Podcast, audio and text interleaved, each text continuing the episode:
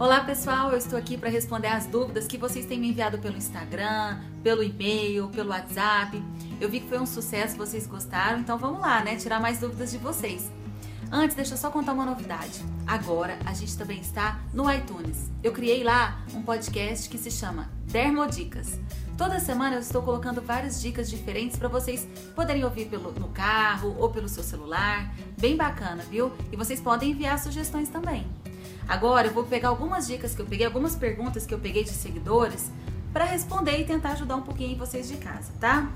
Ó, a primeira dúvida que eu separei aqui é da Nikes PV. Doutora Cíntia, fala sobre essas cápsulas que ajudam no combate da celulite. Beijos, amo todas as suas dicas. Eu que amo vocês aqui participando comigo. Gente, essas cápsulas contra a celulite, elas contêm às vezes centelha asiática ou produtos que têm efeito às vezes diurético, às vezes que auxiliam queima, na queima da gordura. Mas eu vou ser muito honesta com vocês, elas não fazem milagre. Se eu fosse colocar para vocês aí o, o, em ordem de importância, o mais importante para acabar com a celulite, número um, atividade física, tá? Número dois, alimentação. Sem esses dois, gente, a gente não chega em lugar nenhum. Número 3, tratamentos cosméticos estéticos feitos em clínicas com aparelhos potentes, aí Power Shape, carboxterapia, drenagem linfática. E no item 4, aí entra um cremezinho de celulite, uma cápsulazinha ali, mas isso aí é um coadjuvante. É depois que você está fazendo atividade física, está se alimentando e tem feito tratamentos estéticos, eles podem ajudar, mas sozinhos não fazem diferença, tá bom? Bom, vamos lá para a próxima dúvida. Rafael Workman. Ele pergunta: Doutora, a mulher pode regular a acne com terapia hormonal e existe para homem também? Por favor, me responde só essa dúvida. Ó, que bom que os homens também estão participando do nosso, do nosso canal, eu adoro. E vou procurar colocar mais dicas para vocês, tá? Olha só, as mulheres a gente consegue controlar a acne, às vezes com anticoncepcional ou com medicações antiandrogênicas. Com os homens isso é mais difícil, é mais delicado. Por quê? A acne ela tem relação com os hormônios masculinos que a gente produz. Quando eu diminuo um pouquinho a produção desse hormônio nas mulheres, não causa tanto impacto. Mas nos homens, pode levar alterações de voz, alterações de pelo. É mais complicado, mas não quer dizer que não existam tratamentos. A gente pode entrar com medicações mais potentes como o Rocutan, isotretinoína. A gente pode utilizar cremes que têm efeito abrasivo, que diminui os cravos. E homem também pode fazer limpeza de pele, pode fazer peeling, por que não? Né? Se a acne incomoda, tem como tratar. Hormonalmente é mais complicado, mas tem tratamento para eles também, viu? Bom, próxima dica, próxima dúvida. Deiva, Sim, Deiva Simões, acho que é isso. Oi, doutora, quero usar Triluma três vezes por semana. Será que posso? Ó, tá passando um avião aqui agora, vocês perceberam? Vamos lá. É, doutora, quero usar Triluma, que é um creme clareador, três vezes por semana. Será que posso? Pois tenho melasma e não sinto diferença nos manipulados. Só nos primeiros dias, depois minha pele acostuma. Pode me ajudar? Gente, é o seguinte, quem tem melasma, vocês sabem aí, eu posto dicas toda semana de cuidados com a pele, falo da importância de alguns cuidados básicos e assim. O Triluma, que é esse creme clareador que ela falou, ele contém ácido retinóico e hidroquinona. São excelentes para melasma, mas não podem ser utilizados de qualquer jeito, sem orientação médica, porque a hidroquinona a longo prazo pode causar manchas brancas, pode dar um efeito rebote de piora das manchas depois, então tem que ter cuidado. Fora que o ácido retinóico também sensibiliza a pele. O que, que eu diria? Geralmente, para os meus pacientes, eu uso esses produtos em noites alternadas, noite sim, noite não, por três meses. Depois eu tiro e deixo o paciente usando só uma vez por semana. Ainda assim, precisa se associar outros clareadores para compensar a falta desse creme. Uma coisa interessante, eu realmente eu não acho que o manipulado é exatamente igual àquele que é fabricado em laboratório. Por quê? O manipulado ele é mais instável, ele sofre mais com alterações de calor, de umidade, dependendo onde você guarda o produto, às vezes no banheiro, ele vai perdendo mais as suas propriedades com o passar do tempo. Por isso que o manipulado dura um mês ou dois. E o industrializado dura um ano, dois anos, não é verdade? Então, eu particularmente prefiro sempre produtos industrializados, que você compra pronto. Mas olha, não fiquem se automedicando, melasma é coisa séria, precisa da ajuda do seu dermato, tá? Gente, é muita pergunta, vamos lá. Vou separar mais algumas aqui. Hort Barcelos me perguntou: Bom dia, uma ideia legal para suas postagens: tratamento para estrias pós-gravidez. Quando e quais podemos fazer, né?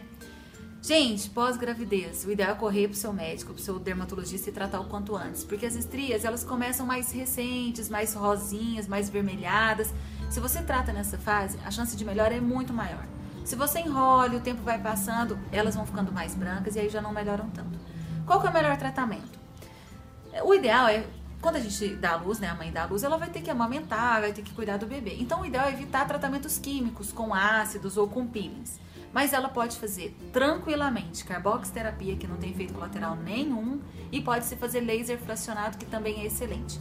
O cuidado que na região do laser vai dar umas casquinhas, que aí a gente não pode fazer muito perto do bico do peito, porque o bebê precisa mamar ali.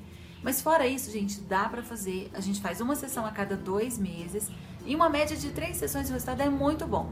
Para quem não quer fazer laser ou não pode investir no laser no momento, a carboxterapia é um tratamento bom e barato e funciona.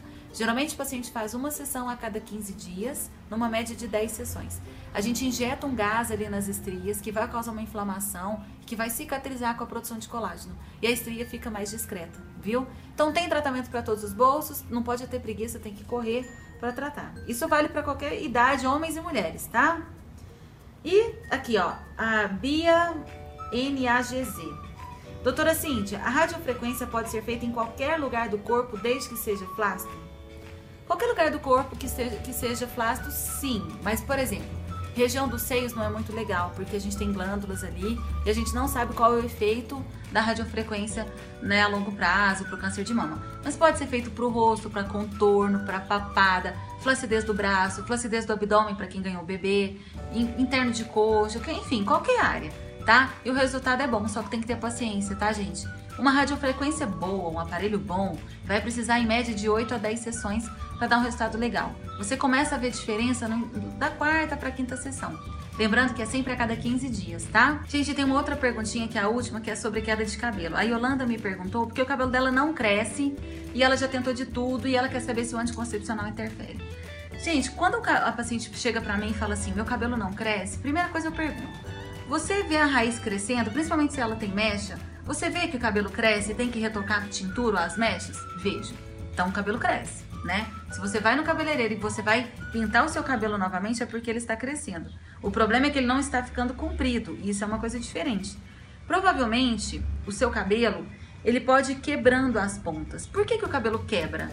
Por conta da chapinha, da, do babyliss, excesso de secador, excesso de química, de alisamento. E aí o cabelo ele vai picotando, ele vai roendo as pontinhas e ele nunca passa desse comprimento. É uma alternativa. Outra alternativa é que pode ser realmente que o cabelo caia antes dele atingir o comprimento ideal dele. Porque o nosso cabelo ele cresce por alguns anos, 5, 6 anos, ele vai ficando bem comprido. Se o cabelo ele cai antes de completar o ciclo final dele, o seu cabelo nunca fica mais comprido, ele fica curto, né? E aí tem que ver por que, que o seu cabelo está com o ciclo acelerado. Pode ser o envelhecimento, pode ser a alopecia androgenética, que é genético, pode ser deficiência de vitaminas. E aí o seu dermatologista tem que te consultar, ele tem que te fazer um monte de perguntas, ele tem que examinar o seu couro cabeludo, fazer uma tricoscopia, fazer exames de sangue e aí ele vai poder te dar uma resposta. Mas a primeira a coisa mais básica que vocês podem fazer é diminua a química, a chapinha, avalie se o seu cabelo está quebrando, que pode ser o motivo aí dessa queda de cabelo ou desse cabelo não crescer, tá bom? Gente, ó, tentei ajudar vocês ao máximo. Continuem enviando as mensagens, as dúvidas, eu adoro responder. E é muito importante que vocês se inscrevam no meu canal, tanto no podcast aí, que é novidade, quem quiser entrar e ouvir, né, o Dermodicas, tanto no podcast quanto aqui no YouTube. É importante que vocês assinem, comentem, compartilhem, para eu saber que vocês estão gostando e eu poder fazer mais vídeos como esse, tá bom? Vou ficando por aqui, ó. Um beijo e até a próxima, hein?